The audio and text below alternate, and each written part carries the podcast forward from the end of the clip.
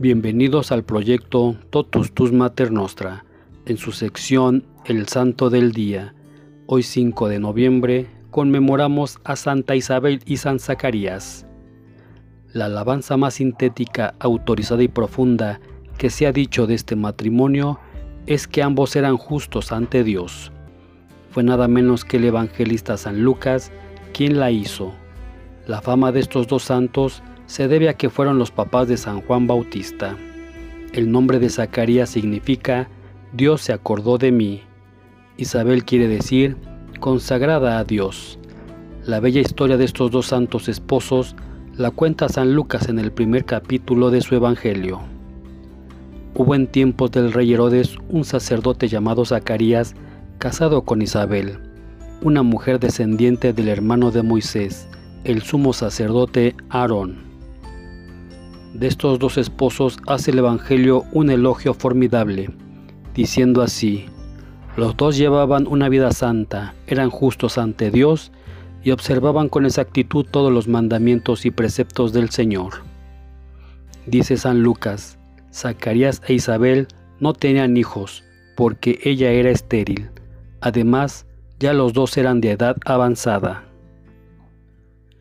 Y un día cuando a Zacarías le correspondió el turno de subir al altar, detrás del velo, a ofrecer incienso, toda la multitud estaba fuera rezando, y se le apareció el ángel del Señor, y Zacarías al verlo se llenó de temor, y un gran terror se apoderó de él. El ángel le dijo, No temas, Zacarías, porque su petición ha sido escuchada. Isabel, su mujer, dará a luz un hijo, a quien pondrán por nombre Juan él será para ustedes gozo y alegría, y muchos se alegrarán por su nacimiento, porque será grande ante el Señor. No beberá licores, estará lleno del Espíritu Santo, y convertirá a muchos hacia Dios, y tendrá el espíritu del profeta Elías, para preparar al Señor un pueblo bien dispuesto. Zacarías le dijo al ángel, ¿Cómo puedo saber que esto que me dices sí es cierto? Porque yo soy muy viejo e Isabel mi esposa es estéril. El ángel le dijo, yo soy Gabriel, uno de los que están en la presencia de Dios, y he sido enviado para comunicarle esta buena noticia. Pero por no haber creído a las palabras que le he dicho, se quedará mudo y no podrá hablar hasta el día en que sucedan estas cosas, que se cumplirán todas a su tiempo.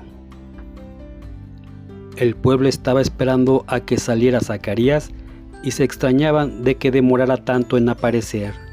Cuando apareció, no podía hablarles y se dieron cuenta de que había tenido alguna visión. Él les hablaba por señas y estaba mudo. Después Isabel concibió un hijo y estuvo oculta durante cinco meses, sin contar a los vecinos que iba a tener un niño, y decía, Dios ha querido quitarme mi humillación y se ha acordado de mí. El ángel Gabriel contó a Santa María en el día de la Anunciación que Isabel iba a tener un hijo. Ella se fue corriendo a casa de Isabel y allí estuvo tres meses acompañándola y ayudándole en todo, hasta que nació el niño Juan, cuyo nacimiento fue un verdadero acontecimiento.